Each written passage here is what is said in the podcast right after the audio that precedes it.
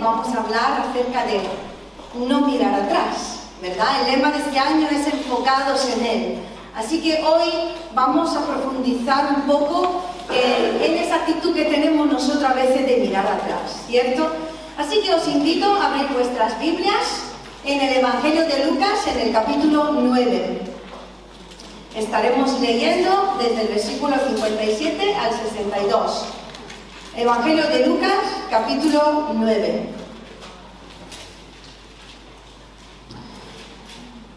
Yendo ellos, uno le dijo en el camino, Señor, te seguiré a donde quiera que vayas. Y le dijo Jesús, las zorras tienen guaridas y las aves de los cielos nidos, mas el Hijo de Dios no tiene donde recostar la cabeza. Y dijo a otro, sígueme. Y él le dijo, Señor, déjame que primero vaya a entierre a mi Padre. Y Jesús le dijo, deja que los muertos entierren a sus muertos y tú ve y anuncia el reino de Dios. Entonces también dijo otro, te seguiré, Señor, pero déjame que me despida primero de los que están en mi casa. Y Jesús le dijo, ninguno que poniendo su mano en el arado mira hacia atrás es apto para el reino de Dios. Amén. Bueno, aunque parecen parecidos los casos, son parecidos, pero son diferentes. Y vemos y hoy queremos ver acerca de sin mirar atrás en cuanto al seguir a Jesús, en cuanto al servir a Dios. Y aquí hemos leído y hemos visto que Jesús enfrenta tres tipos de personas, tres casos distintos. Y entendemos y aprendemos acerca de la necesidad de tomar el compromiso de involucrarse en la obra de Dios. Amén. Porque el servicio, hermanos, es compromiso. Y el compromiso es una palabra que hoy se escucha poco, ¿verdad? Cada día más el hombre busca menos compromiso. Menos compromiso laboral, menos compromiso relacional, menos compromiso ministerial. Escondido detrás de una falsa libertad que se predica, pero que no hace otra cosa que introducir temor y inseguridad en todo lo que se hace y en todo lo que se vive. Porque, hermanos, amar a Dios es una decisión, ¿verdad? ¿Alguien te ha obligado un día a amar a Dios? ¿Alguien hoy está con la pistola así diciendo que tienes que amar a Dios? Tú decidiste, tú escogiste, ¿cierto? Amar a Dios es una decisión, es un compromiso, es un pacto para toda la vida. Amén. ¿Y cuántos aman a Dios en esta mañana? Si amas a Dios, también querrás servirlo. ¿Cierto? Porque Dios nos ha diseñado para servirle. En su plan no hay cristianos en paro. No los hay. En el libro de la todos están activos y tienen trabajo de sobra. Los calientasillas son los que la palabra llama tibios. Y los leemos en Apocalipsis, en el capítulo 3, del 14 al 18. Y esos tibios están en ese estado porque no ven, dice la palabra. No ven. Por eso el Espíritu le dice a, estas iglesias y a ese tipo de personas que necesitan colirio para que vean. Son creyentes de iglesia que un día creyeron, incluso sirvieron, estuvieron involucrados en algo, pero que ahora viven en un estado diferente. Ahora viven en un estado de comodidad, de materialismo, de autosuficiencia. Su espíritu se ha enfriado. Son tibios. Necesitan que el Espíritu Santo abra sus ojos. ¿Sabéis por qué? Para que vean su real estado para que el Espíritu Santo le haga ver su estado actual espiritual, no como eran, no con lo que han hecho, en lo que se han convertido. ¿Por qué no están sirviendo más a Dios con todo su fervor? Porque el Señor, el plan de Dios es que tú le sirvas. ¿Cuándo dicen amén? amén? Y que seas ferviente y esa palabra significa ser efectivo, ser eficaz, tener un fervor activo. Y ese es el plan de Dios para tu vida. Esa es su voluntad. Pero ¿por qué muchos cristianos en el mundo tienen un compromiso limitado de su fe. ¿Por qué? La mayoría están dispuestos a participar de forma activa en la iglesia, a asistir a los cultos, a cantar los cánticos, incluso a ofrendar, a diezmar, a leer la Biblia. Pero a la hora de establecer prioridades en sus vidas y tomar el compromiso de servir a Dios, muy pocos están dispuestos. No todos están dispuestos a aceptar el desafío, las consecuencias de la vida cristiana y de una vida de compromiso, porque un discípulo de Cristo es alguien que se compromete con Jesús. Amén.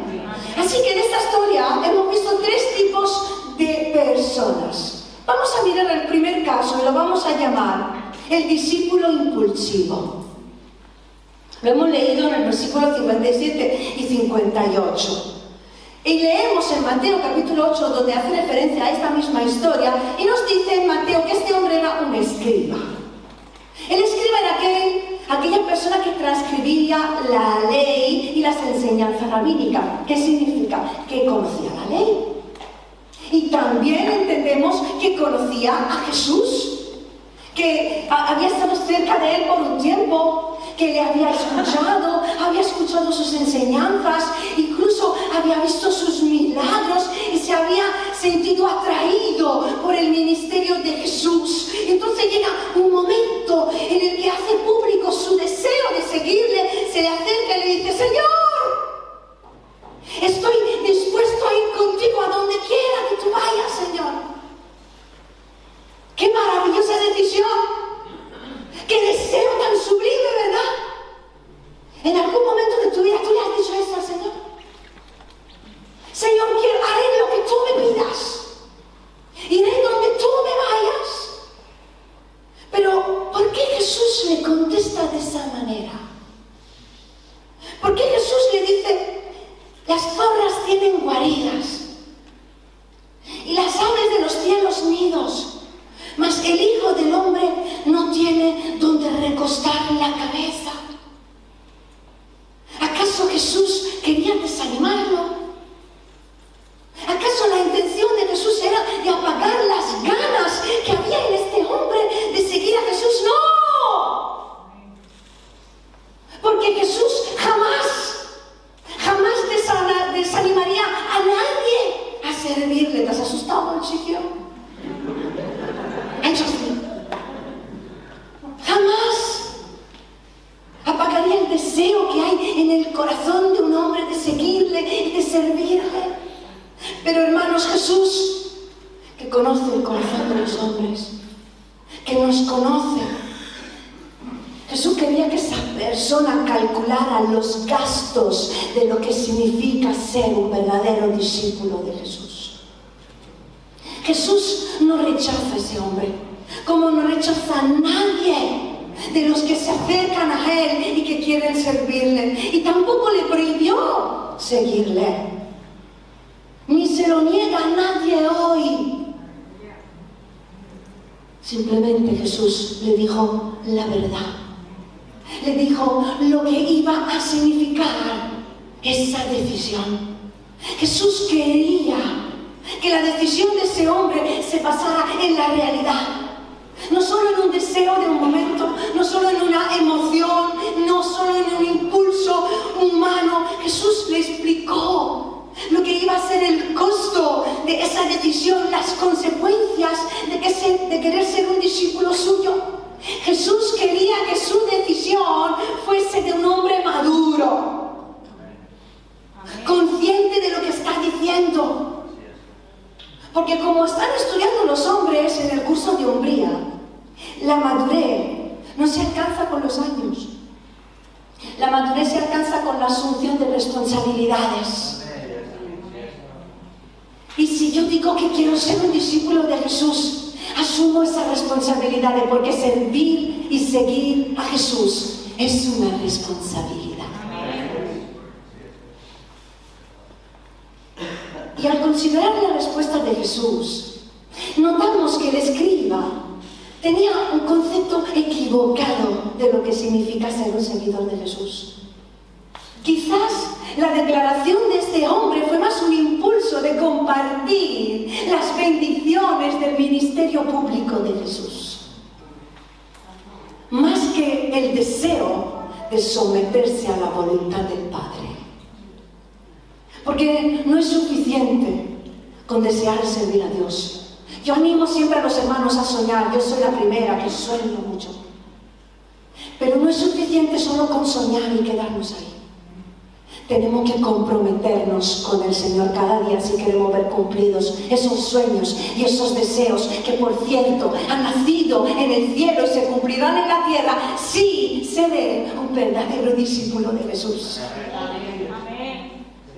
Seguir a Jesús, hermanos, conlleva sacrificio, conlleva esfuerzo, conlleva renuncia negación a uno mismo, en ocasiones y para muchos persecución, rechazo. ¿Cuántas veces te has sentido rechazado, rechazada por lo que crees, por lo que predica o por servir a Dios y has perdido amigos por envidia, por celo o porque la gente ya no quería estar al nivel de santidad y de compromiso que tú vivías?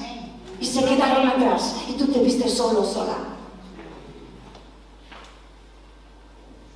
El compromiso, el servicio en el back lleva cansancio, pérdida de comodidades en ocasiones, de seguridades, de amistades.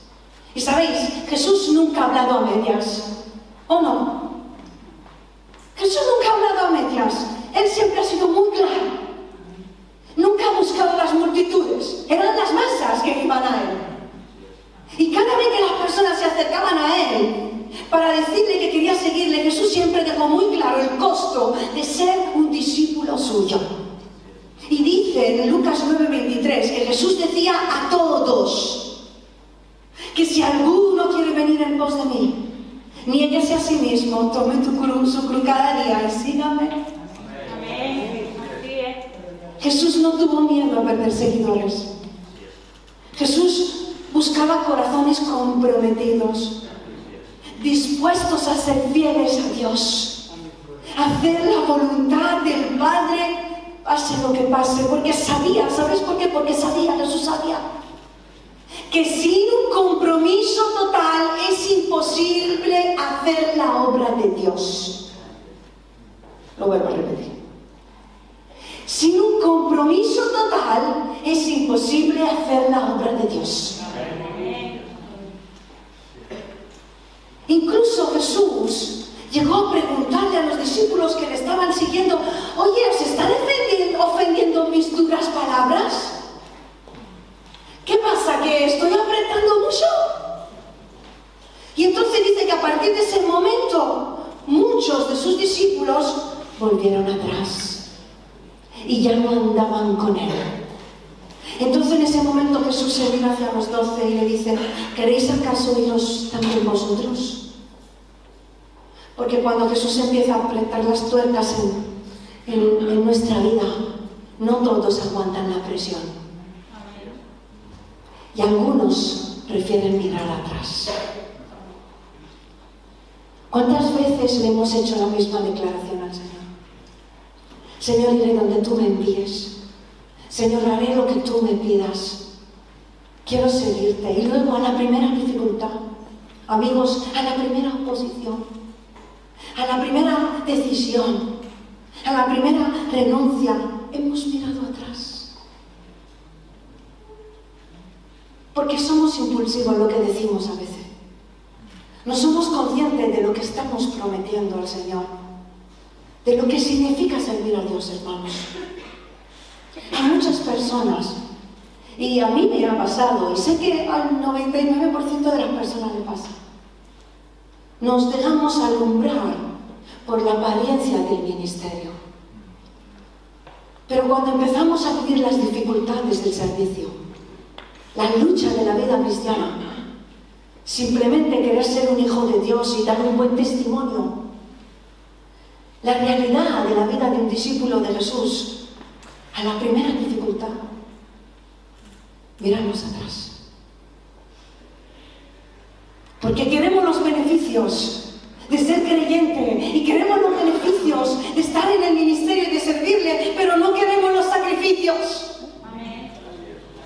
Queremos ser vistos, pero no calculamos el costo de tener una vida cristiana y ministerial pública, porque tiene su cara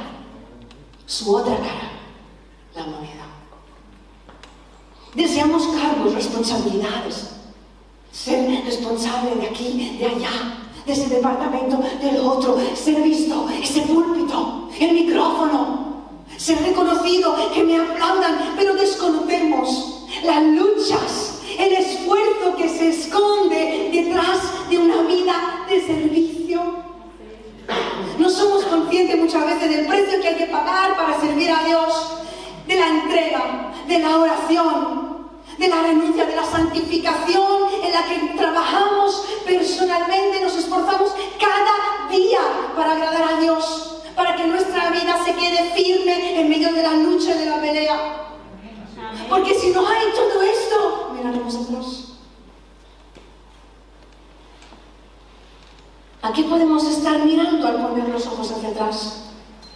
Con este hombre Jesús tocó también el tema de la seguridad, de la comodidad, de las posesiones terrenales. Porque pueden ser cosas que nos impiden seguir a Jesús si ponemos nuestros ojos en ellas. Amén. Y sabéis, lo único que busca Jesús Jesús lo que busca en nosotros simplemente es la disposición en nuestro corazón a ser, a ser capaces de dejar ciertas cosas si nos lo piden. Solamente el verdadero deseo y disposición. Y eso, la única cosa que significa eso es saber poner las prioridades en su sitio en la vida. No es que Dios esté pidiendo a todo el mundo que deje su trabajo. Pero sí está diciendo, pon el trabajo en su lugar. Trabajemos para vivir y no vivamos para trabajar, hermanos. Tenemos que trabajar. Tenemos que sostener nuestra familia. Pero no a costo de dejar nuestra relación personal con Dios, no a costo de dejar de congregarnos y de ser parte de una iglesia, no a costo de servir a Dios ahí donde me ha llamado a servirle. ¿Cuántos dicen amén? Porque nuestro compromiso personal, si queremos ser discípulo de Jesús, es con el Señor y es con su obra. Servir a Dios sin importar el costo. Amén.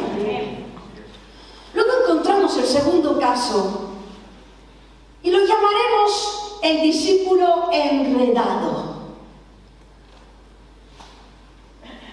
Vemos ese hombre que igualmente va y quiere servir a Dios. Pero este hombre toma la decisión de seguirle y leemos en Mateo que se identifica ya como uno de sus discípulos. O sea, que entendemos que de alguna manera este hombre ya estaba en el servicio, ya estaba sirviendo, ya estaba haciendo algo. Pero llega un momento en el que Jesús le llama a dar un paso más, a servirle a un nivel más alto, le pide un compromiso mayor. Pero él estaba enredado en otras cosas y miró atrás. ¿A qué miró? Una de las cosas a las cuales miró es el apego familiar, a los apegos familiares. Este hombre apeló a la responsabilidad familiar, pero la respuesta de Jesús de dejar que los muertos espirituales entierren a los muertos físicamente, nos hace entender que ese supuesto compromiso del cual estaba hablando el discípulo de, tener que cumplir con sus obligaciones personales no era el verdadero problema. Era solo una excusa para no cumplir con el llamado de Dios para su vida. Porque hermanos, hay que amar a la familia. Amén. Hay que cuidar de la familia, amén. Y hay que amar a nuestros hijos, a nuestros padres y honrarlos. Pero a la vez hay que morir a ese amor cada día. ¿Qué estás diciendo, Loide? Estoy diciendo que hay que amar a Dios por encima de todo y de todos. De morir a uno mismo, estar dispuesto a dejar a padre o madre por amor de su nombre. Y esto no es solo físicamente, de que Dios te llama de tu país y te envía a otro, como me ha pasado a mí o a otros aquí presentes, sino ser capaces también y hacerlo emocionalmente. No significa otra cosa que poner las prioridades en su sitio, en nuestro corazón. Tener el compromiso continuo de querer servir a Dios. Obviamente, nuestro primer compromiso es dentro de la familia. Obviamente nuestro primer compromiso es con nuestro marido, con nuestra mujer, con nuestros hijos, con nuestros padres, obvio. Y tenemos que servirle dentro de su familia. Pero si el Señor te está pidiendo que des un paso más hoy, si el Señor hoy te pide que tú le sirvas también fuera de tu familia, si Dios te pide que des un paso más y te comprometas a un nivel superior a servirle a Dios, ¿buscarás excusas como este hombre? o le seguirás. Porque si Dios te lo pide, significa que lo puedes hacer. Si Dios te está pidiendo que des un paso más, es que es tiempo de servirle. Significa que es tu tiempo, no es el del otro. Es tu carrera. Es tu servicio, es tu vida en la mano de Dios y Él te está empujando para que tú des un paso más y te comprometas más en la obra de Dios. Porque sabéis, siempre tendremos compromisos. Siempre tendremos compromisos familiares. Siempre tendremos situaciones personales que nos pueden obstaculizar a la hora de servir a Dios. Yo no sé tú, pero yo siempre los he tenido. Y nos pueden limitar ciertas situaciones que se crean en nuestra vida. Incluso preocupar, a veces distraer, pero nunca paralizar. Porque podemos convertirnos, eh, convertirlas en excusas para no hacer lo que Dios nos está pidiendo. Te serviré, Señor, cuando mis hijos sean un poco más mayorcitos, que son pequeñitos, claro, qué pena, que se duerman en las sillas durante una vigilia de oración. Pero no pasa nada, si estoy de fiesta en la calle, se duermen en el carro.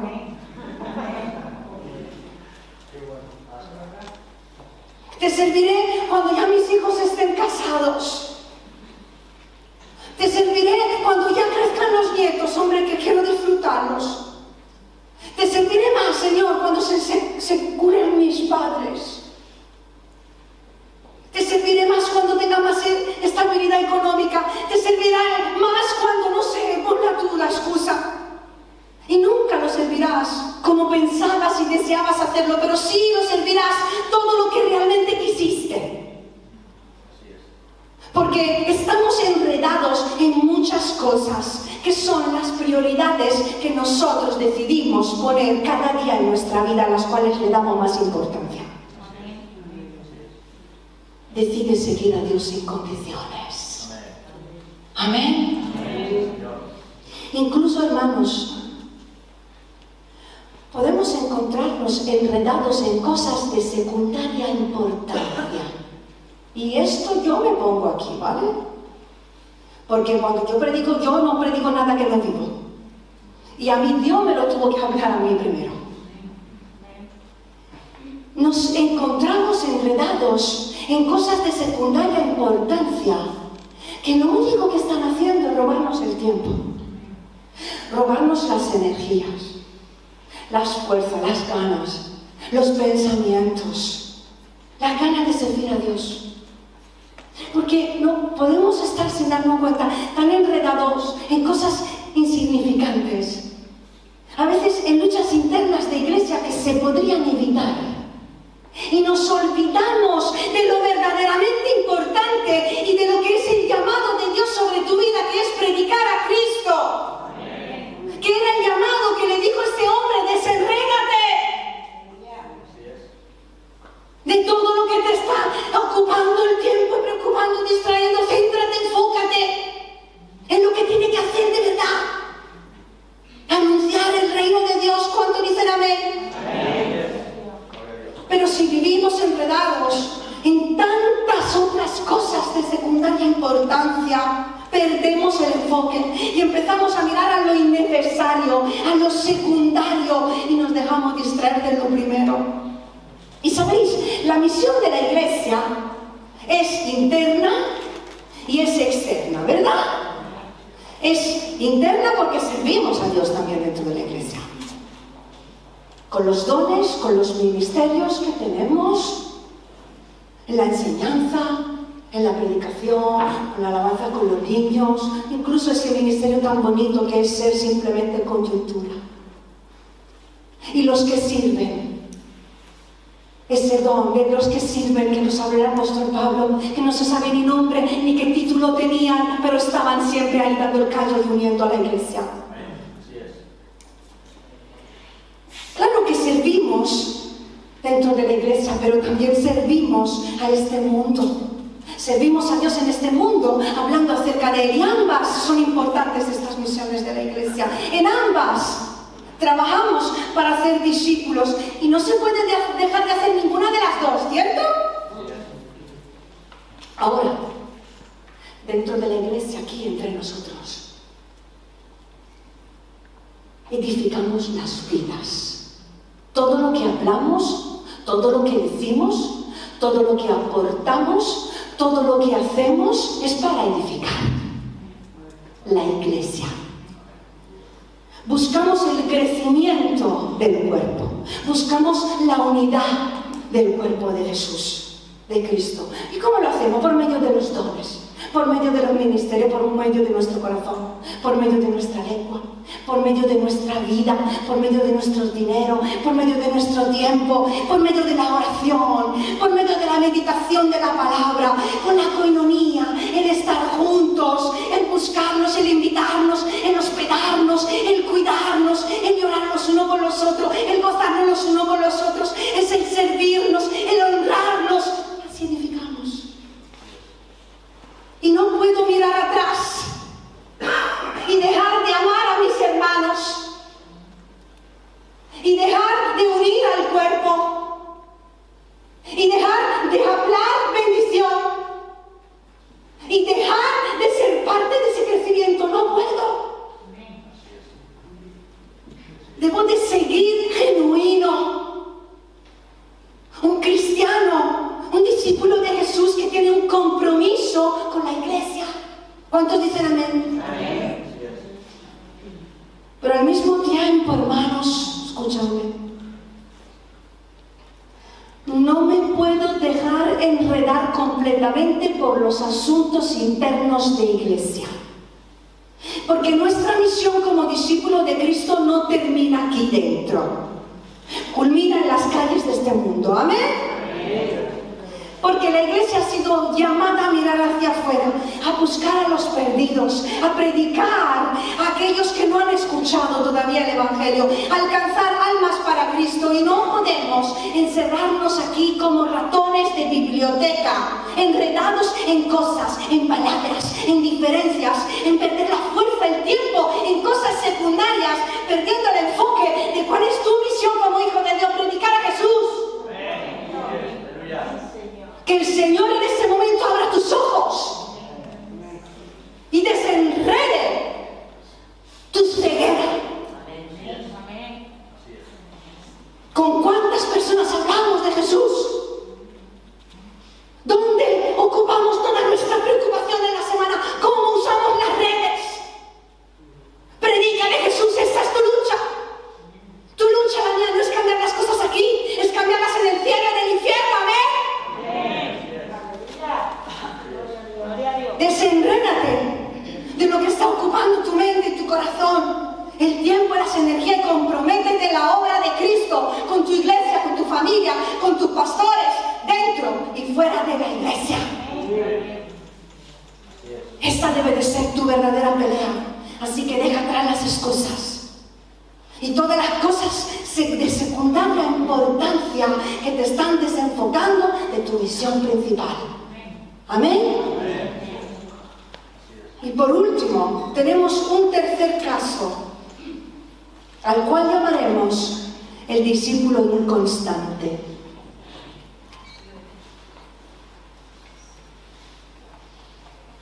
Es un hombre que está dispuesto a seguir a Jesús. Pero primero quiere volver atrás para hablar con sus amigos acerca de ello y decirle adiós en su corazón. Este hombre muestra una actitud indecisa. Quiere servir a Dios, pero en su corazón no ha dejado su vieja vida. No ha dicho adiós a sus amores, a sus costumbres, a su vieja vida, a cosas irresueltas. Sí, pero no. Sígueme, sí, pero no. Pero Jesús, por eso le dice, amigo, amiga, ninguno que poniendo su mano en el arado mira hacia atrás es apto para el reino de Dios. Le está diciendo, si miras atrás, no me vas a poder seguir. Mirar hacia atrás es tan imprudente para un discípulo de Jesús como lo es para un labrador a cargo de un arado. Porque el hombre, si sabe cómo es el arado, el hombre que está llevando el arado y toma el arado, si mira hacia atrás, puede perder el surco y puede destruir, perder toda su faena, todo el trabajo que ha hecho. Tiene que mirar siempre adelante. De la misma manera, los seguidores de Jesús no pueden mirar hacia atrás. Si has empezado a seguir a Jesús, no puedes mirar hacia atrás. Después de haber empezado a servirle, a trabajar con Él en la tierra, porque al mirar atrás puedes echar a perder todo lo que has trabajado.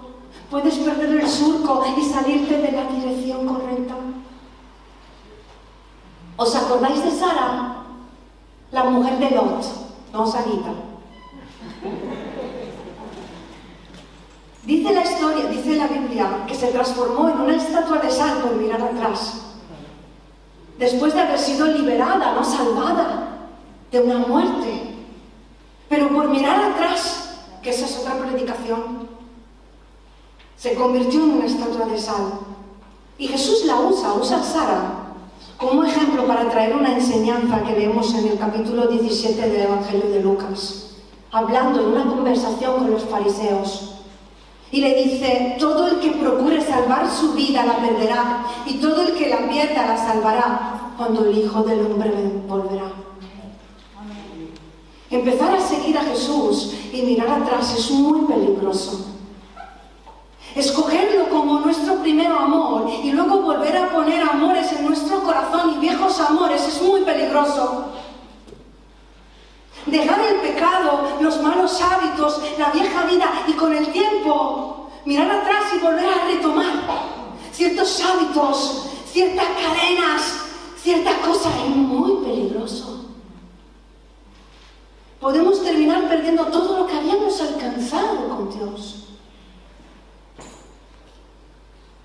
Debemos olvidar lo que queda atrás. ¿Qué dijo el apóstol Pablo? En Filipenses capítulo 3, 13, olvidando ciertamente lo que queda atrás y extendiéndome a lo que está delante, amén, prosigo la meta, al premio del supremo llamamiento de Dios en Cristo Jesús, olvidando lo que queda atrás lo que decidiste dejar un día, amigo, lo que decidiste apartar de tu vida por amor a Cristo, en tu caminar cristiano, fue porque entendiste que era algo que te estorbaba en tu caminada cristiana, ¿verdad? Pues no lo vuelvas a cargar. Extendiéndome a lo que está adelante. Debemos fijar nuestra mirada en las cosas y en las oportunidades que quedan por delante. ¿Cuánto dicen amén? Porque el Señor tiene nuevas oportunidades para tu vida. Él está preparando cosas nuevas para todos aquellos que ponen su fe, su confianza en el Señor. Si es la primera vez que tiene que entregarle tu vida al Señor hoy y tomar un compromiso con Él, Él tiene cosas nuevas para tu vida. Pero si te encuentras que quizás has mirado atrás, has empezado a retomar cosas, déjala, olvida, olvida lo que era tu vieja vida, céntrate, enfócate y recibe todo lo nuevo que viene de Dios. Nuevas oportunidades llegan. Nuevas, mira la persona que está a tu lado. Nuevas oportunidades llegan para tu vida.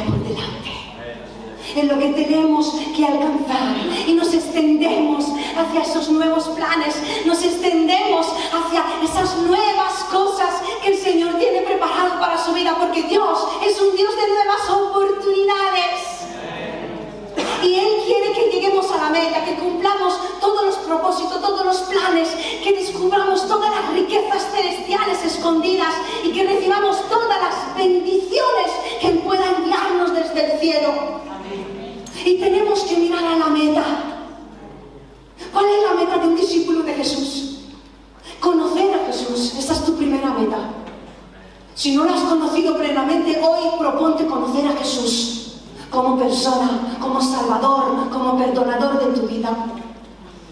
Y luego crecer, crecer en Jesús, amén. Crecer. Amarle, servirle. Proponte servir a Dios y comprometerte con Él. Y no mires atrás. Porque cuando miramos atrás, ¿qué cosas podemos estar mirando? Los viejos tiempos. Cuando enfrentamos un momento difícil, tenemos una tendencia, me pasa solo a mí, de mirar atrás. ¿A cuántos le pasa? Cuando enfrentamos un problema, lo primero que hacemos, miramos atrás y recordamos los viejos tiempos. Y, y mira tú, que recordamos otros tiempos que, parecen mejores que los tiempos que vivimos hoy. Pero la visión del ayer muchas veces está distorsionada, porque solo recordamos una parte de la historia y no recordamos lo mal que estábamos y de donde Dios nos ha sacado y nos ha librado, pero es que nos parecen tiempos mejores. ¿Cómo le pasó al pueblo de Israel? Estoy terminando. El pueblo de Israel estaba esclavo en Egipto en el tiempo de Moisés. Y estaban tan mal, tan mal, que el Señor dijo, he visto la aflicción de mi pueblo. He oído su clamor, conozco su dolor. Moisés, es tu tiempo. Pero el pueblo viene liberado, ve todo lo, las plagas, pero ve todo lo que Dios ha hecho, se encuentra en ese desierto, milagrosamente ha después de tantas historias, y en medio de la liberación, el pueblo empieza a mirar atrás. ¿Qué tiempos que teníamos de esclavos? Trabajando como burros.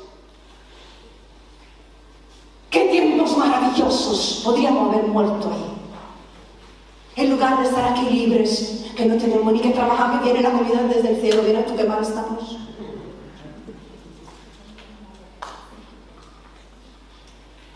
Empezaron a mirar atrás, recordando sus tiempos aparentemente mejores, y eso lo llevó a perder la aprobación de Dios en su presente, porque se desenfocaron en lugar de extenderse hacia la tierra prometida, volvieron en su mente a desear la esclavitud. No idealices tu pasado, amigo. No bases tu presente sobre cómo te sientes hoy. Recuerda la maravilla que Dios ha hecho en tu vida y quédate firme en eso. Esfuérzate y sigue corriendo con paciencia tu propia carrera mirando a Jesús y no mires atrás. No mires tampoco a tus errores. ¿Cuántos han cometido errores? Yo si miro atrás a mis errores me da vergüenza mi vida. Me arrepiento de muchas cosas. Pero si Cristo te ha perdonado, vive en la gracia. Vive en el perdón de Dios. Vive en esa nueva vida que te, ha dado una nueva vida, te ha dado un nuevo nombre, te ha dado una nueva salvación, una nueva casa, un billete de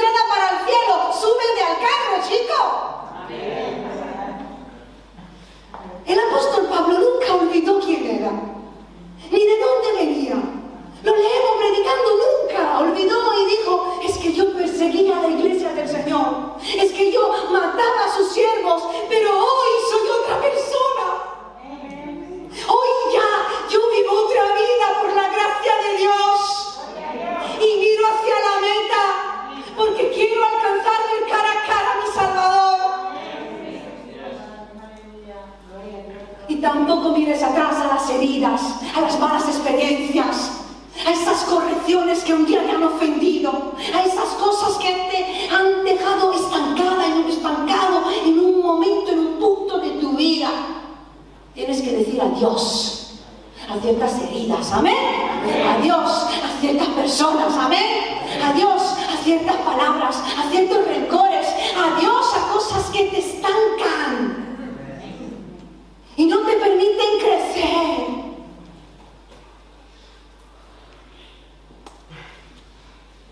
Porque quien no avanza, retrocede. Así que perdona, ama, extiéndete, sirve a Dios. Porque quiero concluir con estos positivismo. Escuchamos, predicamos acerca de lo que dice la palabra en Mateo 24 que por el aumento de la maldad el amor de muchos se enfriará. ¿Verdad? ¿Sí o no? Pero no leemos también en el Evangelio que la iglesia de los últimos tiempos irá por todo el mundo y predicará el Evangelio a toda criatura. Amén. Así que yo no me enfoco, ni tú hoy. No me enfoco en los que se enfriarán, sino en los que se levantarán, en los que predicarán, en los que responderán al llamado de Dios y serán misioneros en este mundo, en los que cumplirán con la voluntad de Dios sin mirar atrás. Dice que muchos no creerán, pero otros sí. Así que no nos enfocamos, no nos estancamos, no nos desilusionamos con los que no han creído. No, nos centramos, nos extendemos hacia aquellos que no han escuchado la palabra todavía y buscamos alcanzarlos y buscamos predicarle y buscamos evangelizar y que almas se salven. Amén. Ni pierdo la esperanza y las fuerzas con los que no quieren crecer. Porque habrá muchos otros que sí quieren crecer, que sí quieren servir, que sí quieren comprometerse. En eso nos enfocamos, sin mirar atrás. Tú serás uno de los que miran atrás y pierden la fe, el amor y la esperanza, o de los que seguirán luchando y sirviendo a Dios. Porque de los diez leprosos, Nueve se olvidaron de Jesús, pero uno volvió. Volvió a alabarle. Y eso cambió su vida para siempre. Una sola persona, tú serás esa persona. Que o te has quedado en el camino con los leprosos. ¿Tú quieres ser esa persona? De los diez espías que Moisés envió para reconocer la tierra que el Señor quería entregarle, solo uno tuvo fe en Dios. Ese hombre era Caleb en cuya vida había un espíritu diferente y él alcanzó los propósitos de Dios porque no miró atrás, porque tuvo fe. Hay en ti hoy un espíritu diferente. Eres tú ese hombre, esa mujer que decide levantarse en medio de estos tiempos para servir a Dios en su generación, olvidando atrás todo lo que ha dejado y mirando hacia la meta, extendiéndose, abrazando todos los propósitos y los sueños de Dios. Aleluya. Vamos a cerrar nuestros ojos unos instantes. En esta mañana el Señor está trayendo una palabra de desafío pero una palabra también de sanidad. No te asuste el compromiso. El compromiso no asusta. Servir a Dios, amarle, decidir ser hijo suyo, pedirle perdón por nuestros pecados, entregarle nuestra vida quizá por primera vez. Decidir creer en Jesús y ser su discípulo es la mejor decisión que tú puedas tomar en tu vida. Solo con Él, en Él encontrarás la verdadera libertad. Sin Él somos esclavos, somos perdidos y no tenemos meta, no tenemos futuro. Quizás te encuentras hoy enredado en muchas cosas. Has vuelto a, a volver a tu vida cosas anteriores en tu vieja vida, tu manera de pensar, de ser. Has vuelto a otros amores en tu corazón. Yo solo puedo orar que el Espíritu Santo abra tus ojos. Porque solo el Espíritu Santo con su colirio puede hacerte ver tu condición. Quizás quieres servir a Dios, has empezado incluso, te has desanimado porque has visto que hay pruebas, dificultades, a veces situaciones con los hermanos y has empezado a mirar atrás, mejor no enfrentar la responsabilidad. Y el Señor hoy te dice, te dice, comprométete, comprométete conmigo, hijo, hija. Hoy hay nuevas oportunidades en esa mesa. Porque yo he puesto dones en tu vida, he puesto un llamado, no lo re, no rehuyas de ese llamado, dime sí.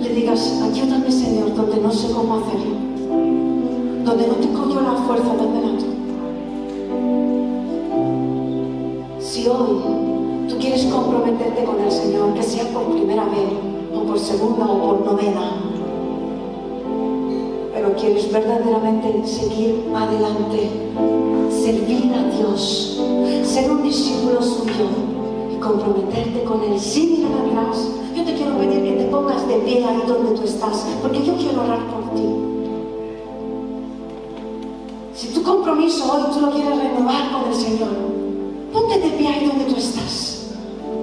Y dile, Señor, quiero servirte. Amén. Amén. Señor, quiero servirte. Quizás es la primera vez que tienes que entregarle tu vida al Señor. No tengas miedo, no tengas temor. Solo tienes que poner tu fe en Él. Solo tienes que arrepentirte de tus pecados.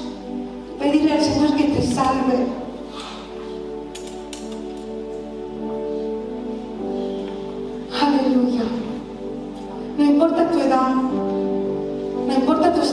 Social ni tu nacionalidad. Mira, no importa cuánto tiempo lleves en el Evangelio ni, ni, qué, ni qué pasado has tenido.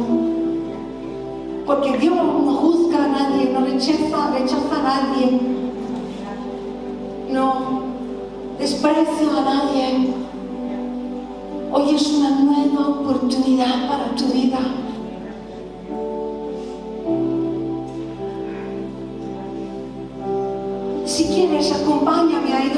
Con tus manos levantadas.